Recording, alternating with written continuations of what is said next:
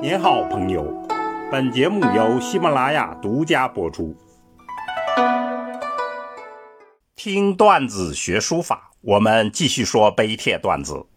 今天说王献之的小楷《洛神赋》，笔墨版的水下舞蹈。最近河南卫视火了一把，他们的水下舞蹈演绎了全新的《洛神赋》。洛神就是洛水之神，现在叫洛河。传说洛神是伏羲氏的女儿，历代有很多诗文绘画描绘洛神之美，最为人们传颂的便是曹操的儿子曹植所写的《洛神赋》。其中说，在洛水之滨，恍惚望见洛神的倩影，伫立在山崖上，仪容服饰美到令人窒息。为真情所动，洛神在来去之间犹豫时，众星捧月般的护从们都出来了，激情就推向高潮。最终，洛神意识到人神道不相同，含恨飘逝。作者站在那里，顾望思慕，不忍离去。这篇赋词采华美，描摹精妙，想象神异，情思全浅。了解曹植的人都会明白，词中有真情实感。如果您听过《诗经》段子里面的王献之的爱情故事，您就会明白。王献之与曹植经历相类，神思相投，所以王献之用自己的笔墨方式又演绎了一种《洛神赋》。其中最著名的句子就是描述洛神的形象的，大家应该很熟悉：“飘若惊鸿，宛若游龙”，就是飘飘然像惊飞的鸿雁，婉约的像游动的长龙。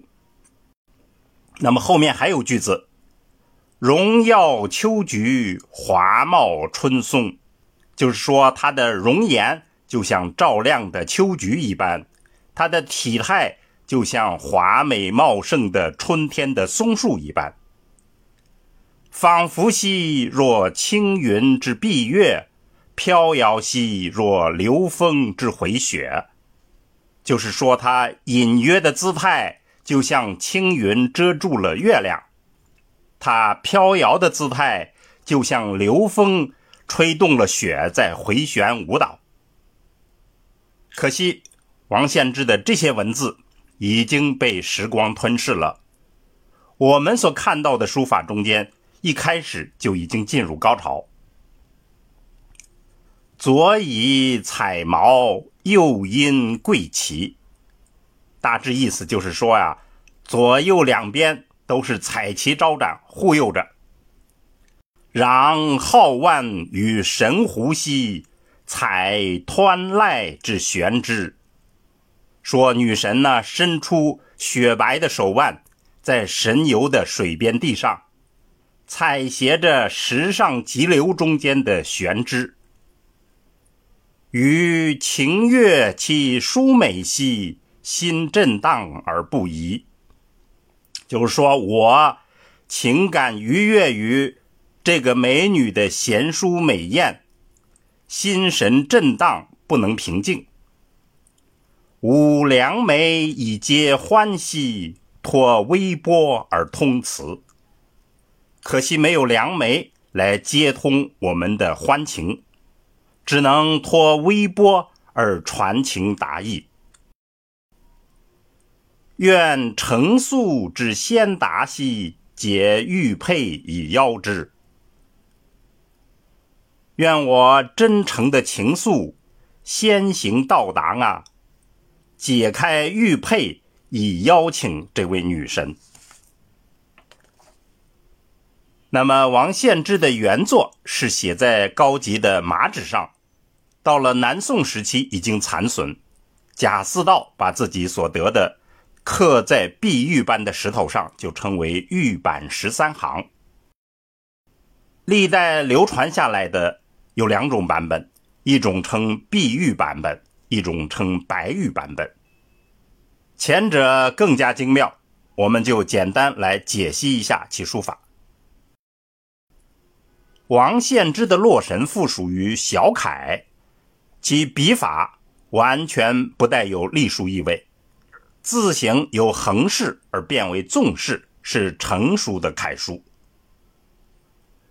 王献之当年书写《洛神赋》，饱含着浓情和深深的体悟。书法创造的意境，前人描述为丹血黄武，清泉龙跃，精密圆巧，出于神智。我们下来具体看一下，从用笔上，突出的特征是外拓。我们一直说王羲之的笔法是内掖。王献之是外拓，这里表现的很典型，轻松优雅，爽利进谏，精丽绝伦。结体上宽绰舒展，典雅大方，同时大小错落，灵动多变，在一种大气的震撼力之中，包含着无限的灵气和活力。章法上，继承了前人的特色，纵有行，横无列，同时凸显了其字形字句的变化，营造了一种书写的自如氛围。总之，《洛神赋》是一场文人的千古美梦。王献之的笔墨版兼众美之长而独具风采。如果深入临习，那场神异的舞蹈。就会在我们眼前复活。好，听段子学书法，我们下次再见。